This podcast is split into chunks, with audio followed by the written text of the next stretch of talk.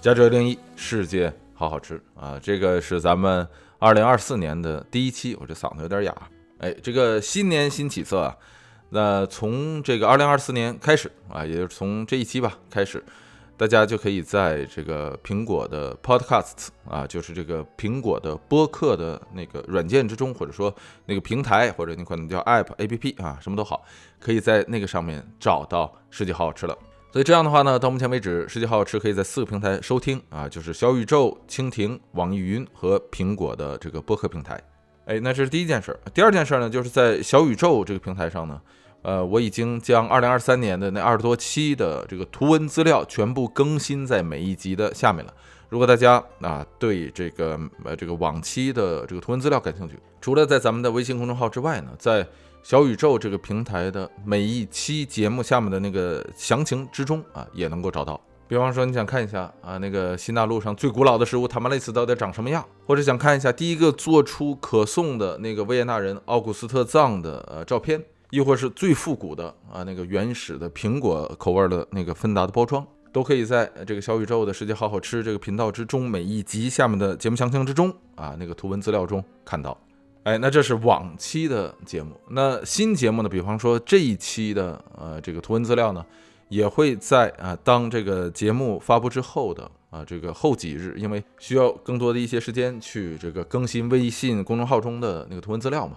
哎，这个小宇宙的图文资料会与微信公众号的那个图文资料同步，会在音频节目发布之后的两到三天的这个时间里，在这个节目详情下面补充。那这一点呢，在苹果播客的那个功能之中就稍微差一点，也不知道为什么啊。因为这个在苹果播客的那个每一集下面呢，它的那个文字详情是可以同步的，呃，但是这个图片的资料是没法同步进去的啊，不知道为什么。所以如果大家想看呃某一集的这个图片集的话，那么有两个方式，一个是微信的公众号，另一个呢就是小宇宙，好吧？那这是咱们二零二四年啊这个开篇上来要说的话。那紧接着呢，咱们言归正传，说一下这一集咱们要讲的东西。那从这个题目中，大家已经看出来了啊，这一集咱们要来说一说关于花生起源的历史谜团。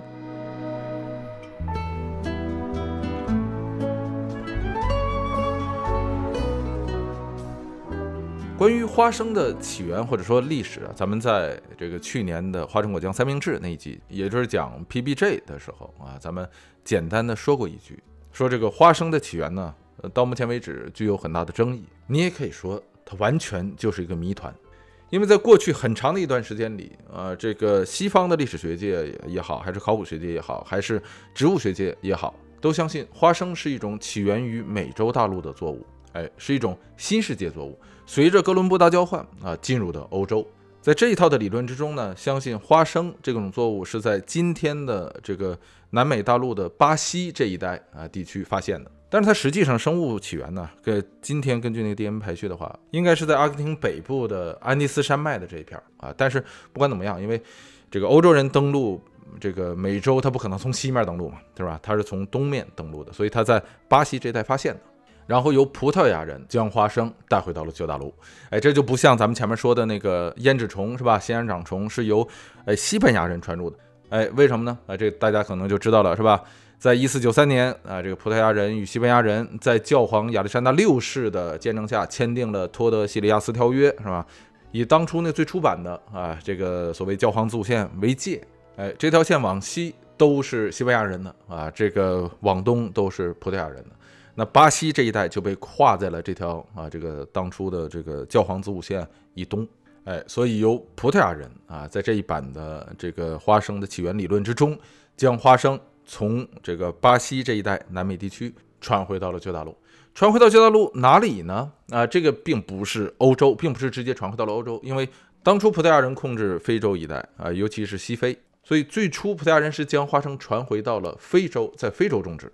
哎，这个葡萄牙人一开始自己并不吃这个东西，就就如同咱们在前面讲过的那个土豆的历史是一样的，就如同一开始欧洲人呃不吃土豆那个那个原因是一样的。这个葡萄牙人也不敢吃同样长在地下的这个花生，所以把它拿到非洲来种植，是给当地的这个牲口和奴隶来吃的。那差不多在同一时候，花生被带入到欧洲，但是最开始的时候在欧洲并没有得到广泛的种植。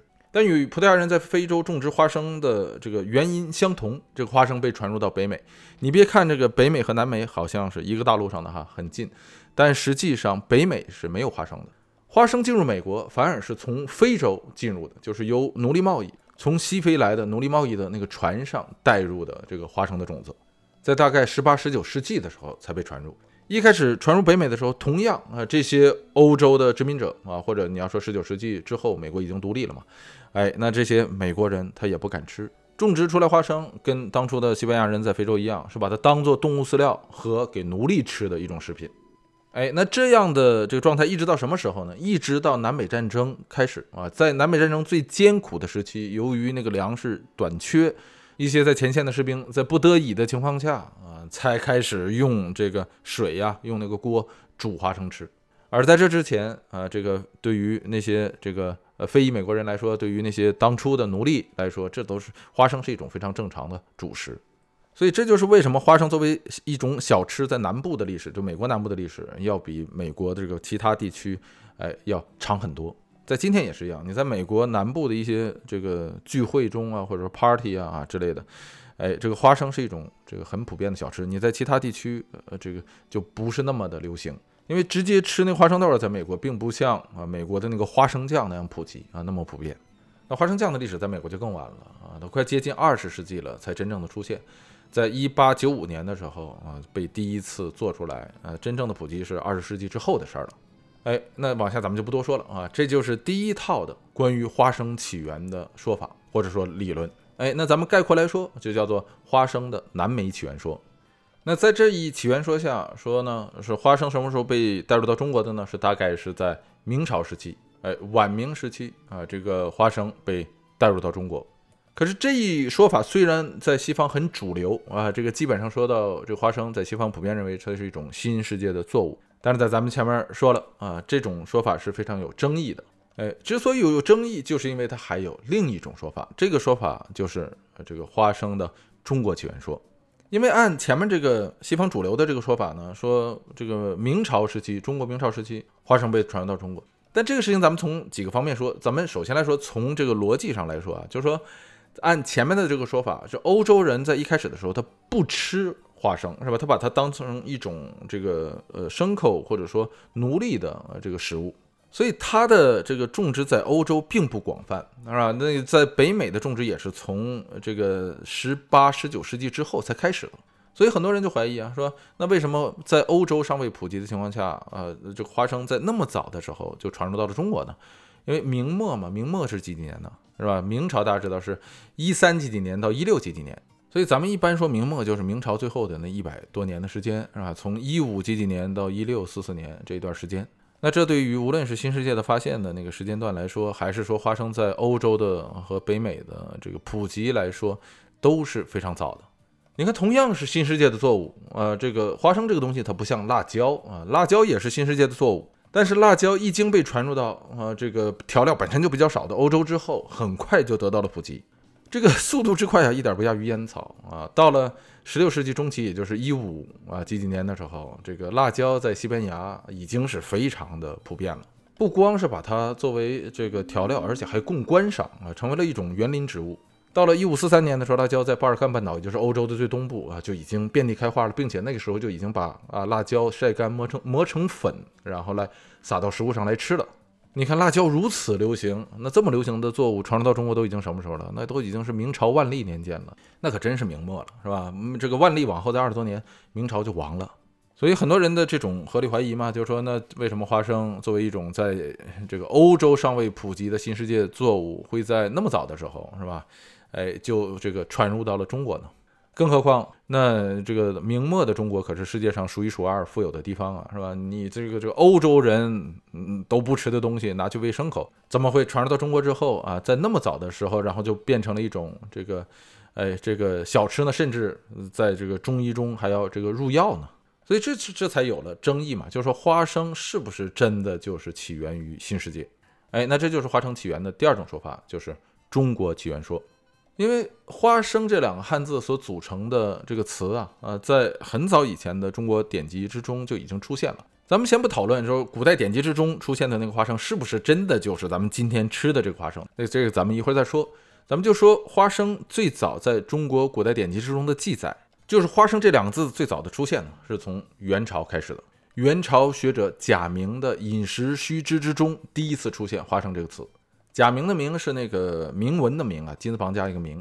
他的出生年份是一二六九年到一三七四年，这个人很厉害啊！你这么一算的话，他活一共活了一百零六岁。从元活到明啊，是吧？就是，所以他写的这个《饮食须知》在中国的历史上是一部非常著名的这个养生著作。朱元璋都要问他所谓的叫做颐养之法嘛。哎，这个人很出名啊，他写的这个《饮食须知》之中第一次提到花生。原话是怎么说的呢？原话是这样说的，叫做“落花生，味甘微苦，性平，形如香芋，小儿多吃，志气难消。”所以你看，这是花生第一次作为一个词在花这个中国的古代文献之中出现，哎，叫做落花生。大家对这个词相信都不陌生，小时候都学过那个许地山写的那个落花生那篇课文，就大概是我家后院半亩地，是吧？我妈说荒了怪可惜，所以我们就种花生啊，就大概是这个意思。哎，这个有点扯远了。说回来，这个落花生这个词，呃，或者说花生这一词，在元代的中国的这个历史文献之中就可以找到。那这是不是独一份呢？不是，往后也有，在明末的常熟县志之中也记载了这个落花生。常熟就今天上海那一带嘛。常熟县志是明代了，但也是一五零三年的明代。一五零三年相对新大陆发现也很早啊，啊，一四九二年发现新大陆嘛，一五零三年才十年之后。所以即便是常熟县志中一五零三年的这个所记载的落花生，也不可能是新大陆传过来的啊这个作物。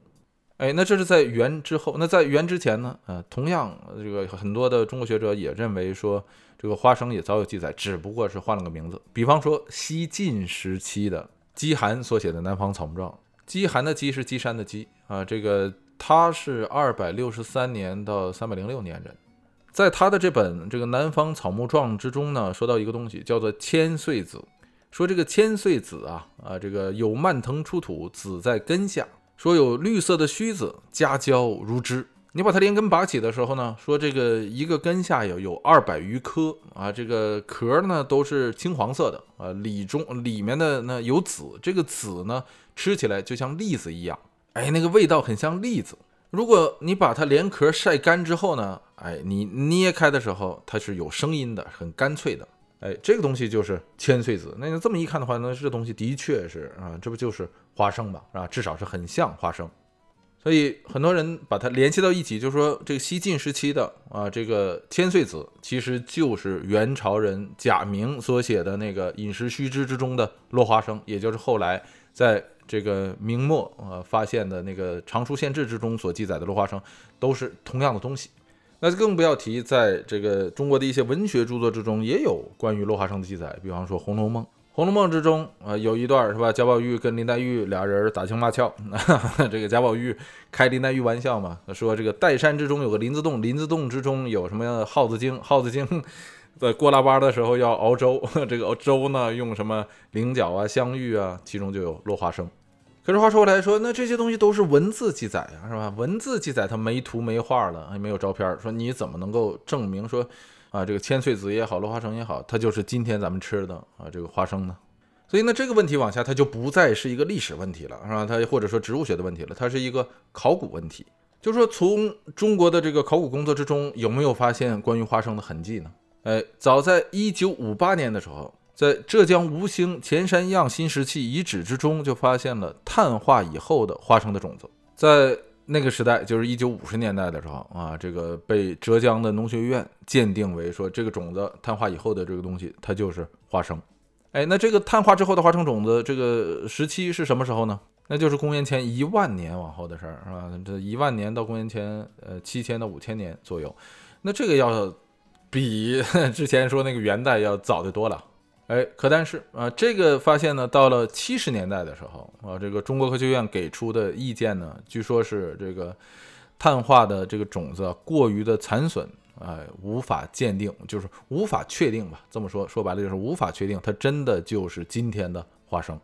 哎，可但是这个事儿并没完啊，到了一九八一年的时候，在广西的这个宾阳双桥村，再一次的出土了打着引号的啊那个花生的化石。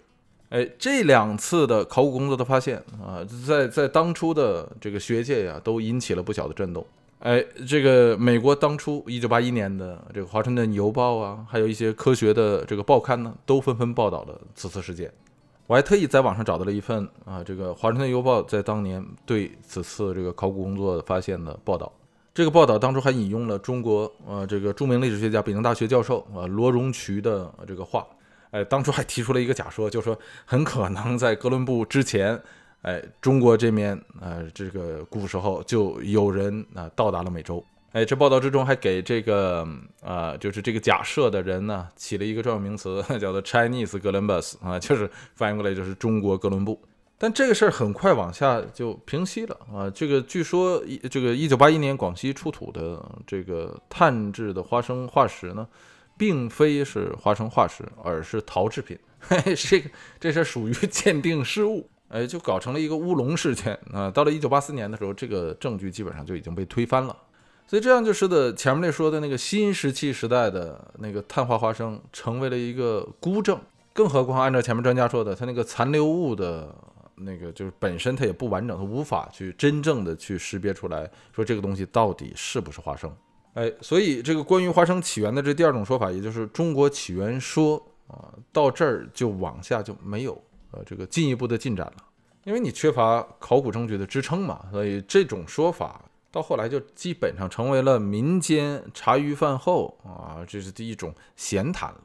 所以在这个民间，当然咱们指的是国内啊，就中国民间这种说法流传的相对来说比较广，这种说法的来由就咱们前面说的啊，就这么来的。哎，我看了很多人呢，说这是民族主义作祟。你看，哎，这个中国人就爱干这事儿。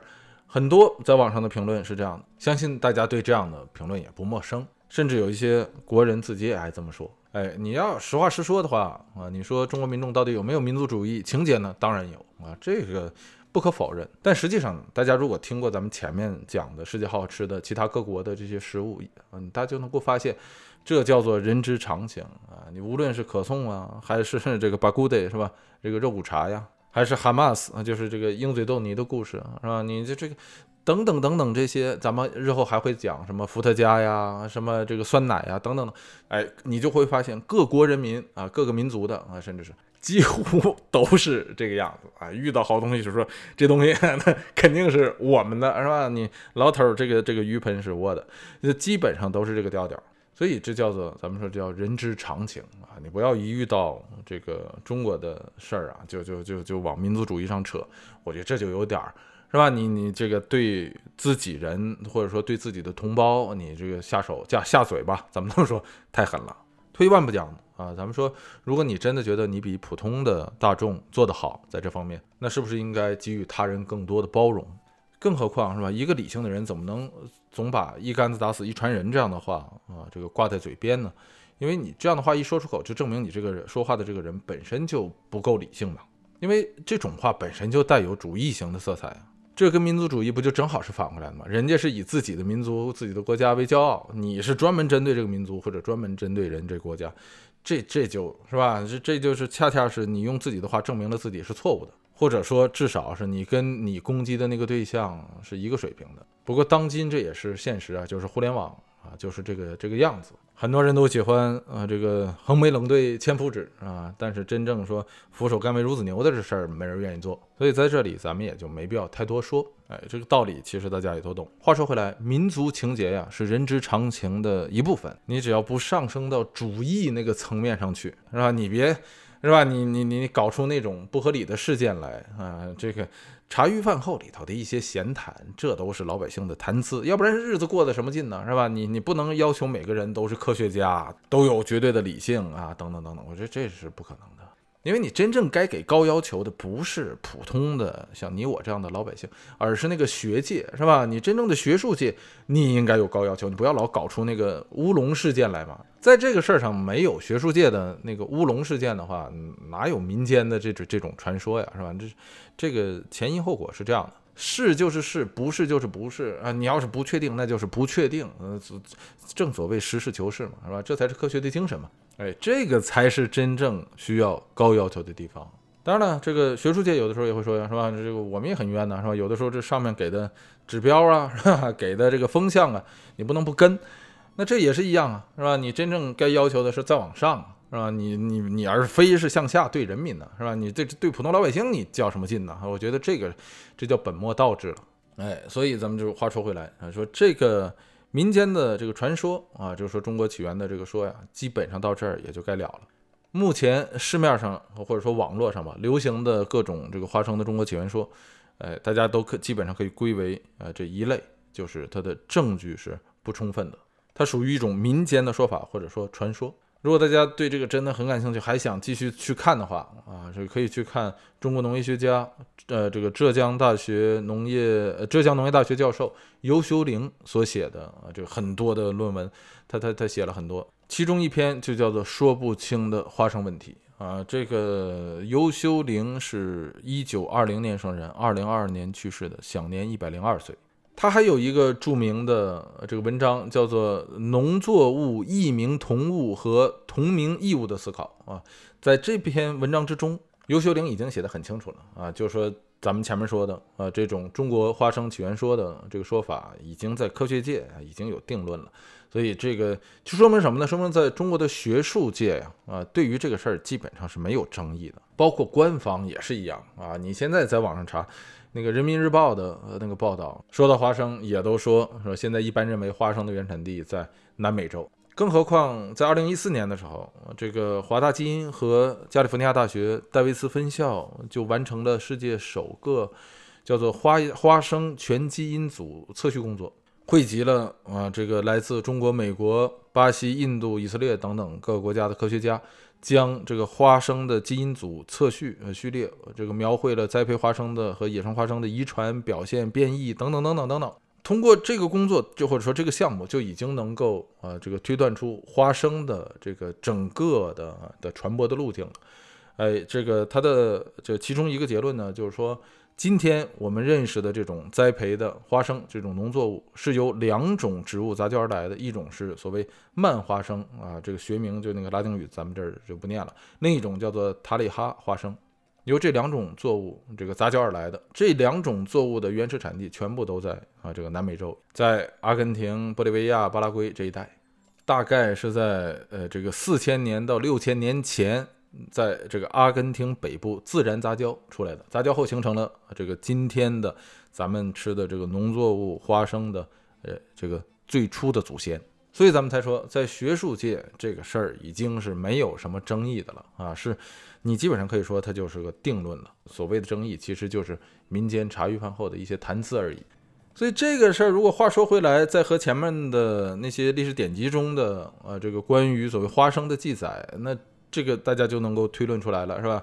就是无论是呃这个西晋时期的千岁子也好，还是元朝的那个贾名所记载的落花生也好啊，还是这个《常书县志》中所记载落花生也好，这些东西都应该并非是今天咱们所吃的花生。它肯定是另有其他的东西啊，和这个东西很像，到底是什么？到今天它也没有定论，因为这个东西就更没有啊这个考古学的证据了。呃，这个关于这方面的报告大多也都是这个一些推论。但是不管怎么样啊，大家今天也就知道，千岁子啊，落花生，在至少是在这个明之前的这个典籍之中，或者说这个历史记载之中，这些东西都不是咱们今天所吃的这个花生米。而花生真正的传入中国就应该是在明末，同样还是由葡萄牙人啊，在这个闽南地区传入到这个中国内陆的。而到了清朝，张璐所写的那个《本经逢源》之中的说“长生果产闽北”，那个长生果指的就真的就是花生了。而在花生向内陆一路的这个传播过程之中啊，在中国这么大片的土地啊，各地的方言呢、口音呢等等都不同，对于这种新作物给予的呃给予的这个名字也都不同。什么有土露子啊、万寿果呀、长生果、人参果，也有叫地果的，有叫无花果的，有叫滴露果、滴花生的，也叫落地松、花松、豆葵、落花参、番豆、延寿果、地蝉、白果、相思果等等等等，这些东西都曾经是花生的别名。所以到这儿，大家就会发现，是吧？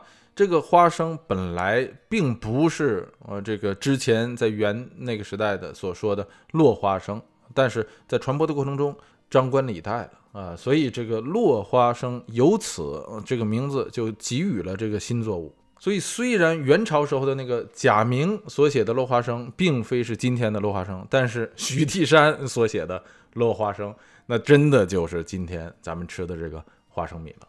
并且花生在中国，无论是从普及速度还是普及程度来看，都远远远远大于它的原产地，也就是南美洲，甚至是第二产地，就是欧洲或者是非洲，当然也超过啊这个北美洲。